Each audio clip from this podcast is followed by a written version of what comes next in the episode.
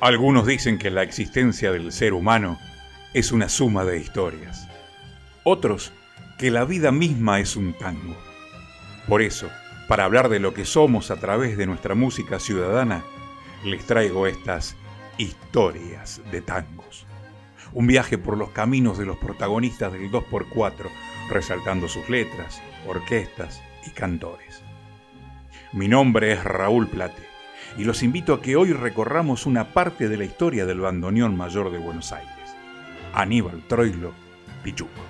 Hijo de padres italianos, circula una versión según la cual el apodo Pichuco proviene de Pichuzzo, que en napolitano deformado querría decir llorón, y algo de eso había en aquella actitud con algo de Buda frente al bandoneón, cuando se decía que en ciertos pasajes Troilo hacía pucheros.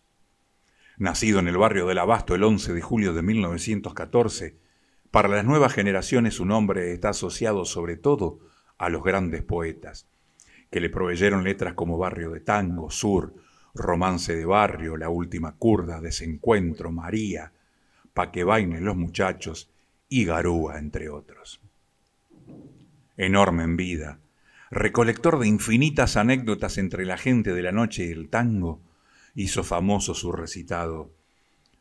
Alguien dijo alguna vez que yo me fui de mi barrio. ¿Cuándo? ¿Pero cuándo? Si siempre estoy llegando. Grabado en el año 1968 en un círculo íntimo, junto a figuras de Canal 13 entre las que se ve absortos a Beba Vidart y Claudio García Satur. Era su versión en vivo de Nocturno a mi barrio, un tango cuya música y letra le pertenecen en un acontecimiento histórico de la televisión argentina, cuyo videotep felizmente no fue destruido y hasta si a usted le interesa puede rastrearlo en internet. Pichuco vio la luz en la calle Cabrera 2937 y tras la muerte de su padre pasó a vivir en Soler 3280 cuando él tenía apenas ocho años. A los diez le pidió a su madre que le comprara un bandoneón, cuya posesión era un sueño que lo perseguía desde la primera vez que vio uno entre los tantos músicos que visitaban los barrios del café. Su madre viuda, Felisa Bagnoli, hizo piruetas con la economía familiar y accedió a comprarle uno por 140 pesos de la época, a pagar 10 pesos durante 14 meses con la extraña suerte de que a la cuarta cuota el vendedor desapareció como por encanto y nunca más se supo de él. Si bien tuvo otros bandoneones, con ese tocó casi toda su vida, incluso en su debut en el año 1925 en un bar aledaño al mercado de Abasto, a lo que agregó un breve pasaje por una orquesta de señoritas, donde tocaba escondido mientras una chica hacía como que él no estaba y la formación de un quinteto a sus 14 años del que no quedan registros. En 1930 tenía 16 años, pantalones cortos todavía, cuando decidió abandonar sus estudios en la Escuela Superior de Comercio Carlos Pellegrini. Había sido contratado por el violinista Elvino Bardaro para su famoso quinteto, en el que militaban Osvaldo Pugliese, Alfredo Gobi hijo y Siriaco Ortiz un amigo para siempre. Troilo y ese bandoneón pasaron por las orquestas de Juan Maglio Pacho, Julio De Caro, Juan D'Arienzo, Ángel D'Agostino y Juan Carlos Cobian, hasta que en 1937 armó su orquesta típica, que mantuvo con muchas variantes hasta sus últimos días y debutó en la Boat Marabú, un subsuelo de la calle Maipú 359, a pocos metros de calle Corrientes, y cuya entrada se puede apreciar aún. Iniciamos nuestra tarde musical con la orquesta de Aníbal Troilo y el tango danzarín.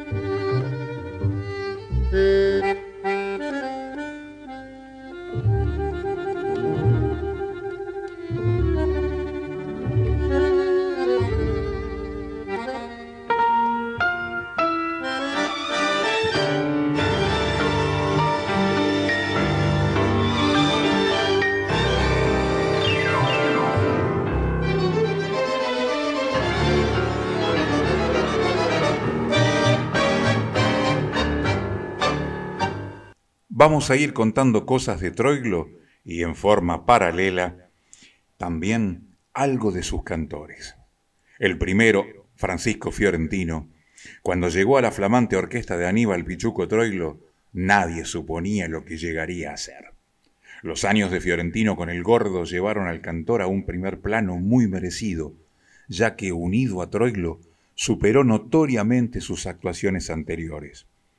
Fue la voz característica de la orquesta, y por propio peso, y desde aquellas primeras intervenciones como estribillista, pasó a cantar, si bien no toda la letra, gran parte de la misma. Voz de tango, fraseo bien porteño y gran emotividad, características que expuso Fiorentino en aquellos años en que logró sus éxitos definitivos. Su vida artística junto a Troilo duró seis años. Debutó el primero de julio de 1937 en el cabaret Marabú y se desvinculó en marzo de 1944 precisamente en la voz de Francisco Fiorentino, con el acompañamiento de la orquesta de Aníbal Troilo, escuchamos Cada vez que me recuerdes.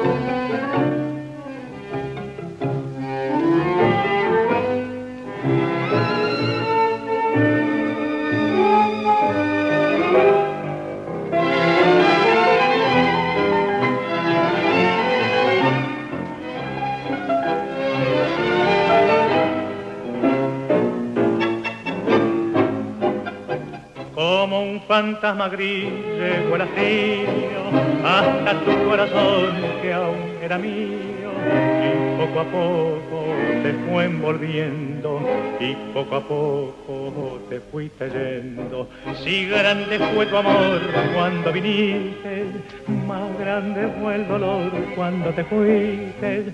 Triste tañido de las campanas doblando en mi soledad cada vez que me recuerdes la noche amiga melodía y donde el cielo y el mar se pierden, cuántas estrellas me alumbrarán. Cada vez que me recuerdes tu pensamiento me besará y cuando el fin de tu vida llegue junto a tu vida me sentirás.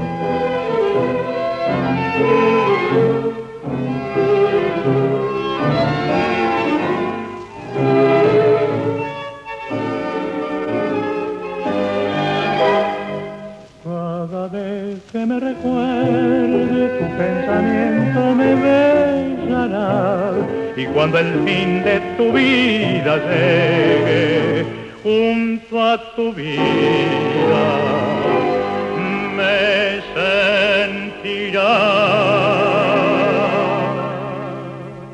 Troilo jamás dejó de tener su orquesta típica, que al mismo tiempo varió constantemente de integrantes y fue el mayor sobreviviente del desastre pergeñado por las productoras de discos y las emisoras de radio a partir del año 1955, cuando todo lo popular y nacional se empezó a mirar de soslayo.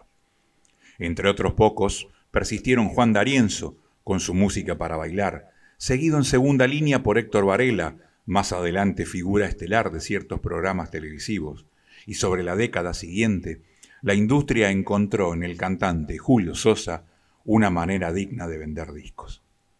También la peleaba Astor Piazzolla, pero lo suyo es otra cosa.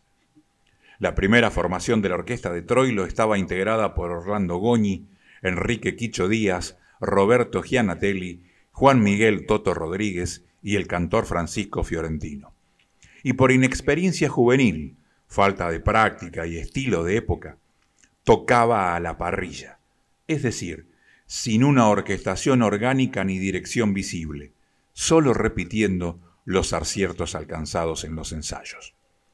Hubo grandes diferencias entre aquella orquestación recién nacida y la que mostrara Troilo años después, ya que se había pensado como un vehículo bailable, que fue lo que le dio un primer impulso, diferenciándose de las búsquedas de Julio de Caro o la petulencia de Osvaldo Fresedo.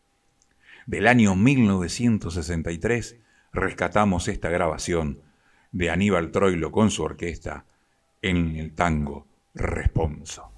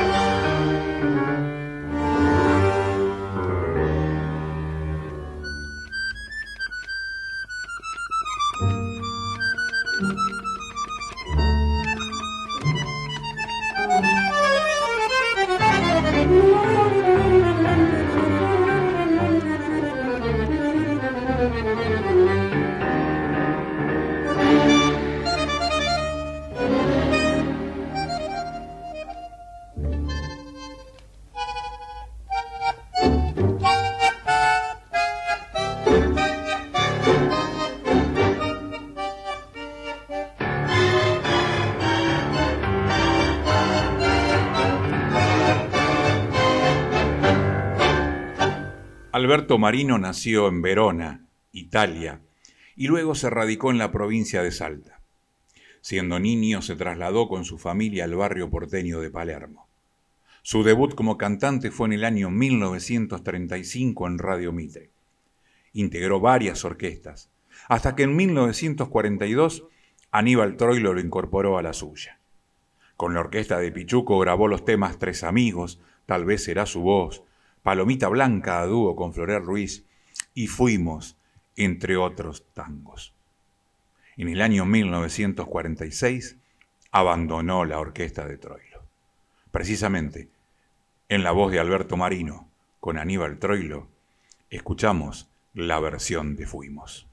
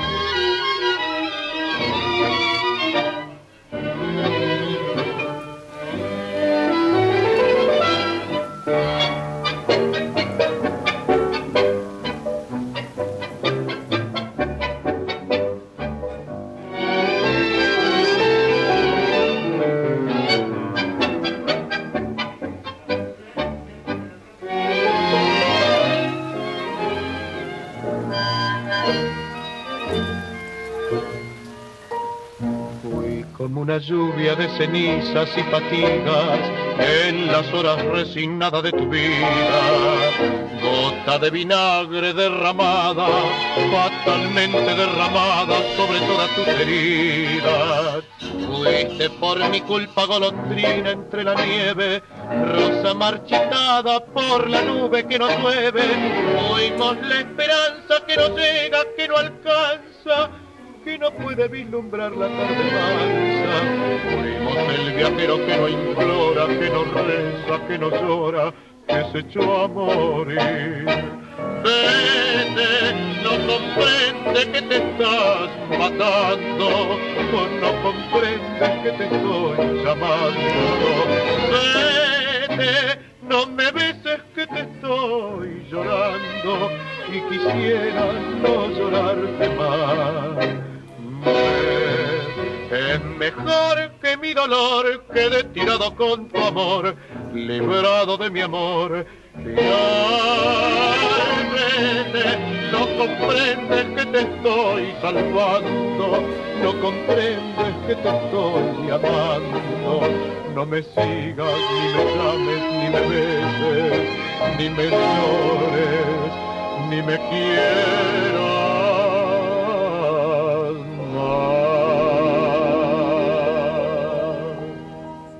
Las cosas cambiaron en los primeros años de la década del 40, cuando Piazzolla comenzó a escribir los arreglos. Astor estuvo allí entre 1939 y 1944 e incluso siguió haciéndolo luego de formar su propia agrupación.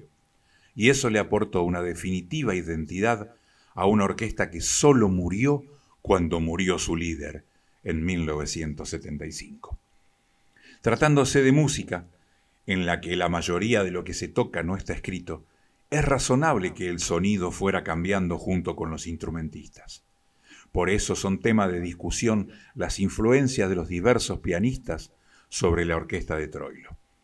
En las grabaciones de 1942, la orquesta comienza a tocar con arreglos escritos con mayor detalle, lo que le permite algunas sofisticaciones.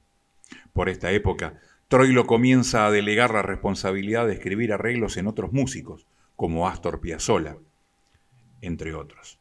De él son los arreglos de inspiración en 1943 y Chiqué en 1944. Incluso, como les comenté antes, después que dejó la orquesta, Piazzolla siguió arreglando ocasionalmente para la orquesta de Troilo. A partir de entonces, la música de su orquesta cambiará enormemente según el arreglista, aunque siempre conservando la gran precisión expresiva que lo caracterizó desde sus comienzos.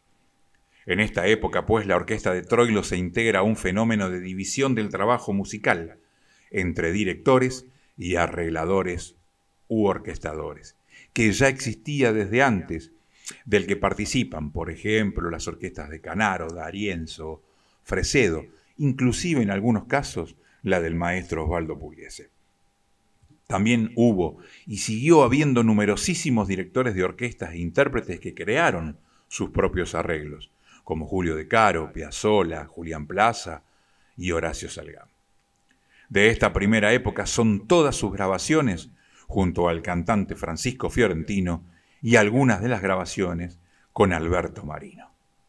Vamos al año 1943, con arreglos de Astor Piazzolla, la orquesta de Pichuco, el tango Inspiración.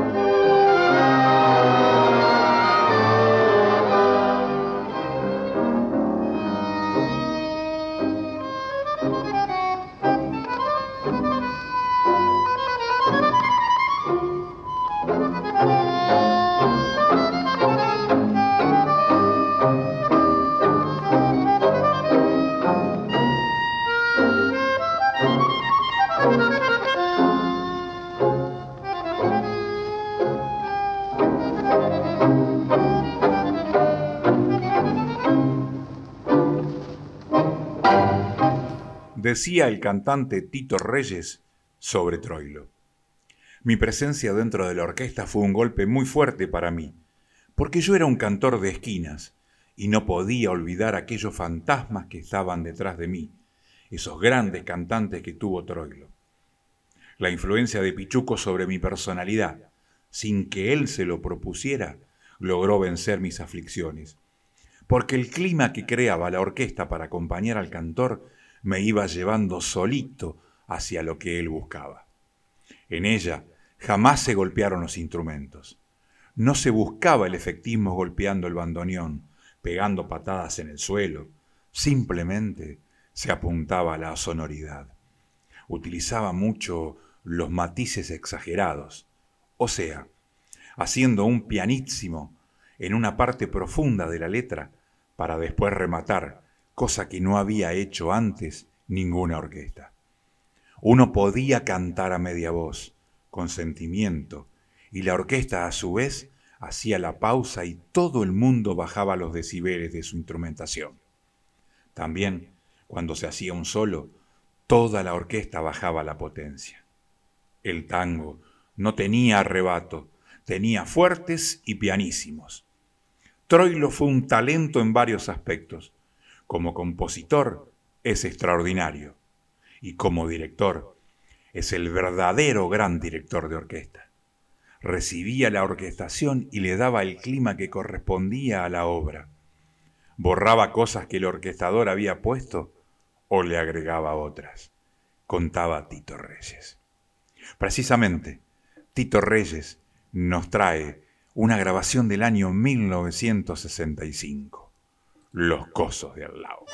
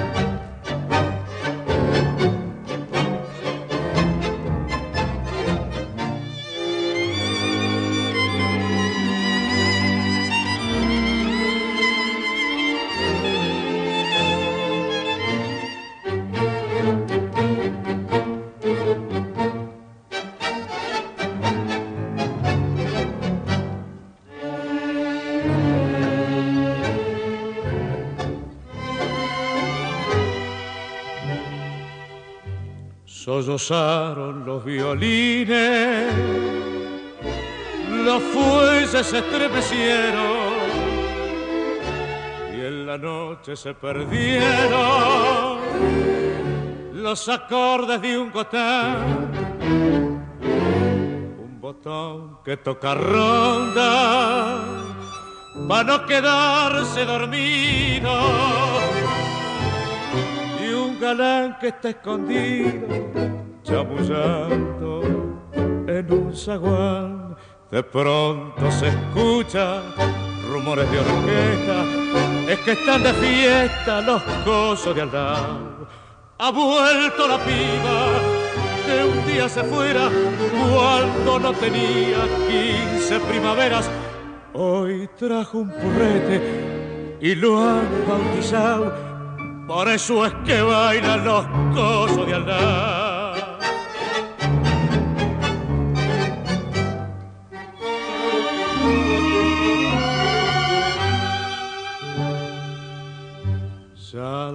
luces se apagaron,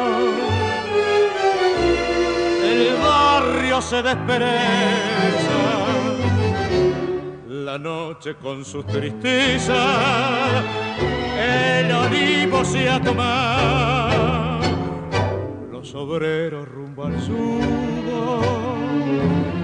como todas las mañanas, mientras que hablando macanas pasa un coso encurdelado. De pronto se escucha rumores de orquesta, es que están de fiesta los cosos de al lado. Ha vuelto la piba que un día se fuera cuando no tenía quince primaveras. Hoy trajo un purrete y lo han bautizado por eso es que bailan los de. Troilo con su orquesta y sus integrantes, que fueron variando muchísimo, trabajó casi ininterrumpidamente, tanto en presentaciones en vivo como en grabaciones, hasta el año de su muerte, 1975. En lo personal, quiero destacar dos acontecimientos importantes. En 1938 se casó con Cita, nacida en Grecia, la mujer de su vida, cuyo nombre real era Ida Duduy Kalasi, y quien le obsequió aquel primer bandoneón de Troilo, nada más ni nada menos que a Astor Piazzolla, luego de su muerte. El otro acontecimiento en 1951. La muerte de su amigo Homero Mansi lo sumió en una profunda depresión que lo retiró de los escenarios durante un año. Para él, para Homero, compuso Responso, su tango instrumental. Paralelamente a la disminución del trabajo en lugares bailables, el tempo de la orquesta comenzó a hacerse cada vez más lento, privilegiándose entonces otros aspectos de la música. Habitualmente, los últimos años 40 y la década del 50 son considerados como un momento de transición en la orquesta de Troilo. Esta es la época de los arreglos de Argentino Galván, de Ismael Spitalnik, de Emilio Balcarce, ninguno de los cuales fue integrante de la orquesta. También hace arreglos para la orquesta de Troilo en estos días Eduardo Rovira. Durante este periodo, Troilo trabaja sucesivamente con los cantores Alberto Marino, Floreal Ruiz, Edmundo Rivero, Raúl Verón y Ángel Cárdenas. Aníbal Troilo, grabación del año 1963, melancólico.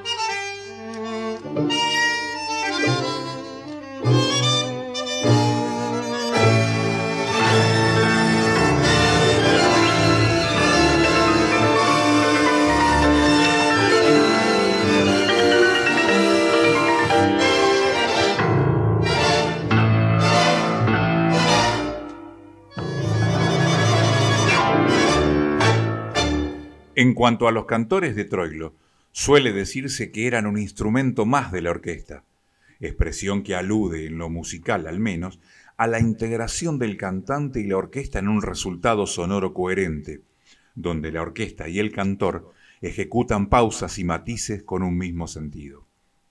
Habitualmente la orquesta de Troilo trabajaba simultáneamente con dos cantantes. Hay temas cantados a dúo, como el de la milonga, el desafío o coplas, Habitualmente, los temas cantados a dúo no son tangos, sino otros géneros subsidiarios como valses y milongas, ya que el tango suele tener letras que expresan sentimientos individuales según la mirada de Pichuco. ¿Qué les parece si recordamos uno de estos dúos? Elba Verón, Roberto Goyeneche, el tema Coplas.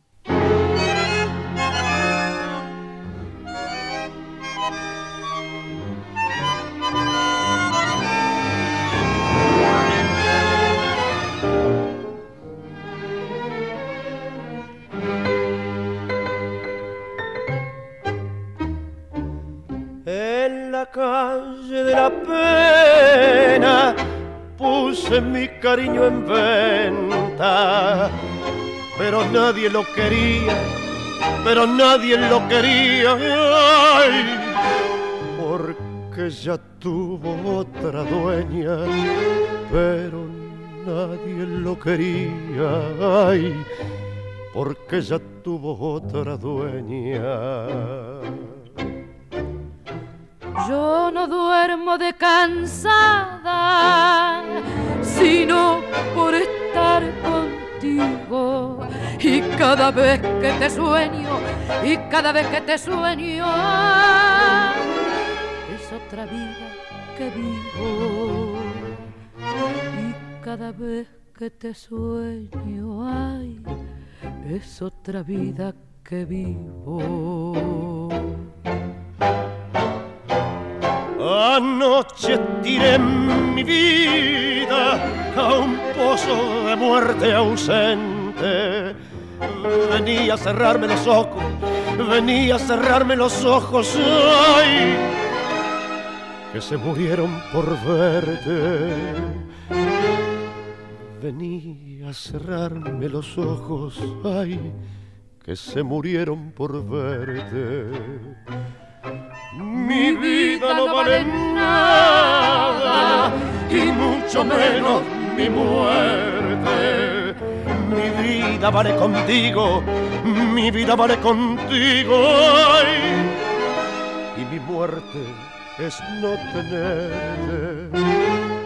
Mi vida vale contigo, ay, y mi muerte es no tenerte vida vale contigo, y mi muerte no tenerte.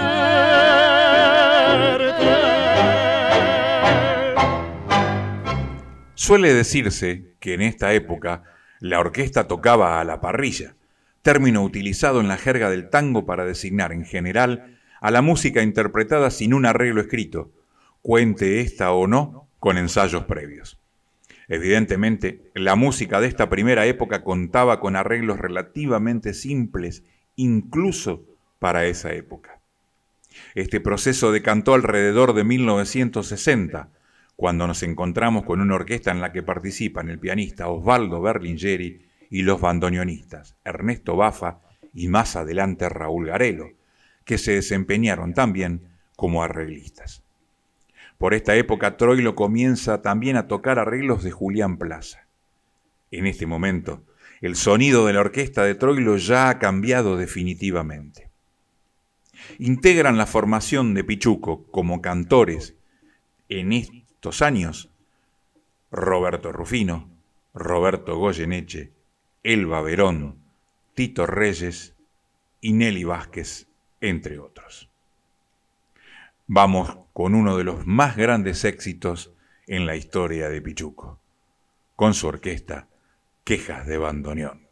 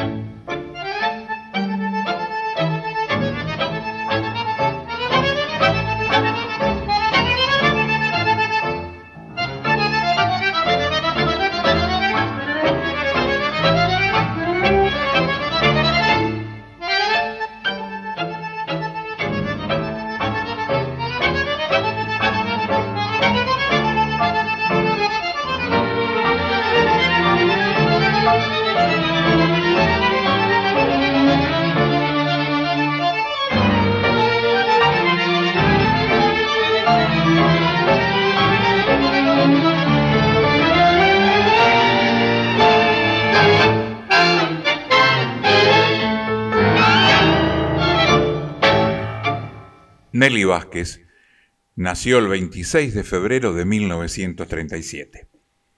En 1963 la convoca Pichuco para cantar en su orquesta. Cuenta la mismísima Nelly. Troilo vivía a la vuelta de patio de tango. Yo cantaba ahí por la tarde. Mi papá me llevaba al Vesubio a tomar chocolate mientras esperábamos la entrada de cantantes como Vidal, Mauré y Julio Sosa. Troilo venía a tomarse un whisky y me escuchaba cantar con un cuarteto. Me acuerdo el día en que me llamó. Mi almacenero, nosotros no teníamos teléfono, y me dijo, Nelly, cruce y hable porque Troilo la quiere para una obra de tango. El primero de octubre de 1963, Nelly Vázquez grabó la canción Madre Selva, que se considera su consagración como cantante de tangos. Durante los tres años que estuvo con Pichuco, Tuvo de compañeros a Roberto Rufino, Roberto Goyeneche y Tito Reyes. Con Troilo grabó 16 temas, destacándose las versiones de Canción de Ave María, Barrio de Tango, Galleguita, Milonguita, Raconto y Golondrinas.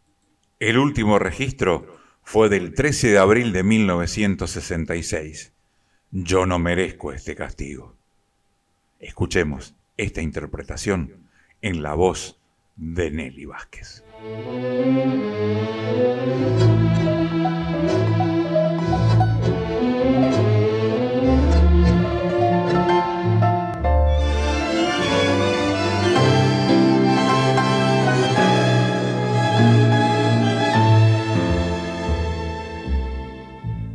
Yo no merezco este castigo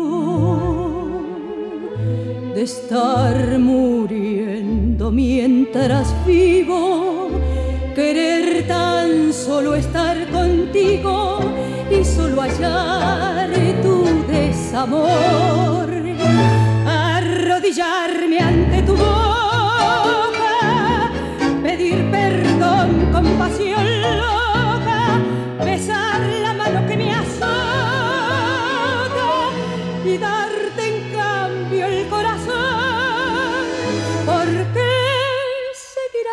hasta el martirio.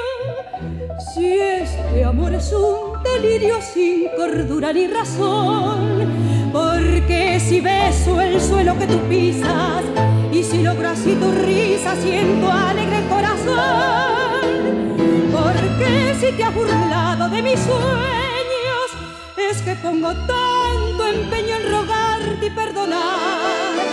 No sé si tú comprendes, alma mía, que mil veces doy la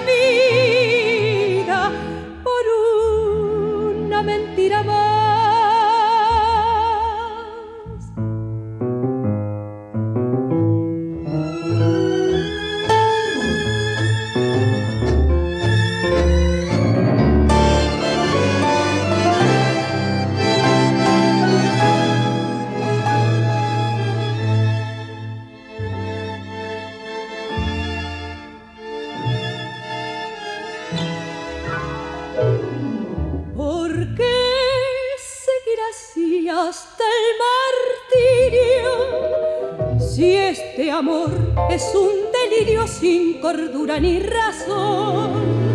Porque si beso el suelo que tú pisas y si logro así tu risa, siento alegre el corazón. Porque si te has burlado de mis sueños, es que pongo tanto empeño en rogarte y perdonar. No sé si tú comprendes, alma mía, que mil veces doy